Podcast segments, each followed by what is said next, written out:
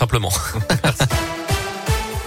Et elle a une sortie masquée, notamment dans les rues de saint C'est l'une des 28 communes désormais soumises au retour du port du masque partout en extérieur. Dès 11 ans, décision prise hier par la préfète de la Loire pour faire face à la cinquième vague de l'épidémie. Toutes les villes de plus de 5000 habitants sont concernées. On vous, met on vous a mis la liste sur radioscoop.com. Autre décision prise chez nous, l'instauration du pass sanitaire à l'entrée des marchés de Noël. Les organisateurs devront prendre toutes les dispositions pour contrôler les entrées de ces marchés et s'assurer de la validité, la validité du pass et du port du masque alors que 59 000 nouveaux cas de Covid ont été détectés hier en France. C'est du jamais vu depuis novembre 2020.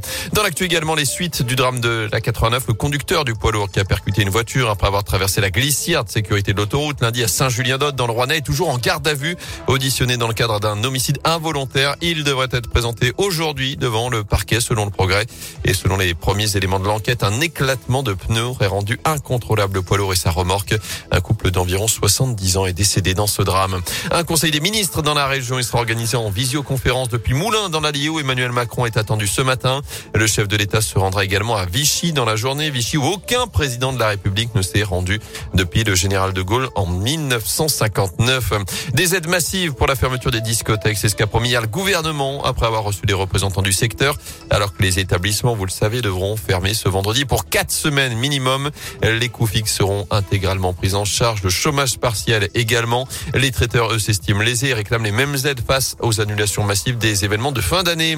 Enfin, l'événement, justement, dans la région, la fête des Lumières est lancée ce soir à Lyon. Quatre soirées pour profiter des 31 animations dans 27 lieux différents, au terreau, place Bellecour ou encore au parc de la Tête d'Or. Une fête très encadrée avec mesures sanitaires et sécurité. Port du masque obligatoire partout, passe sanitaire dans les endroits clos, interdiction de manger ou de boire dans certains secteurs.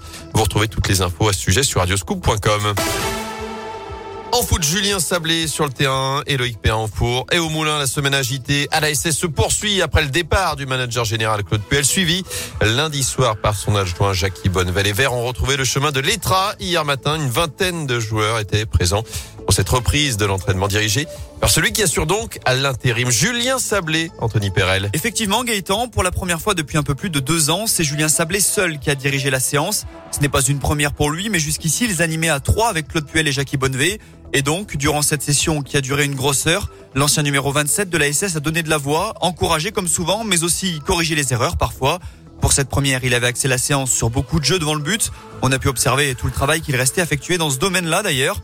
Un autre homme a certainement dû constater cela également. Loïc Perrin, puisque le nouveau coordinateur sportif de la SS a assisté à toute la séance d'entraînement en observateur, sans jamais empiéter sur le rôle de Julien Sablé.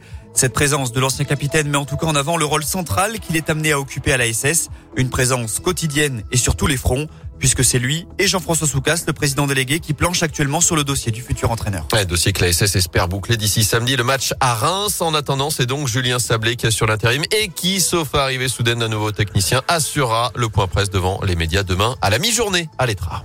Merci beaucoup Gaëtan Barra.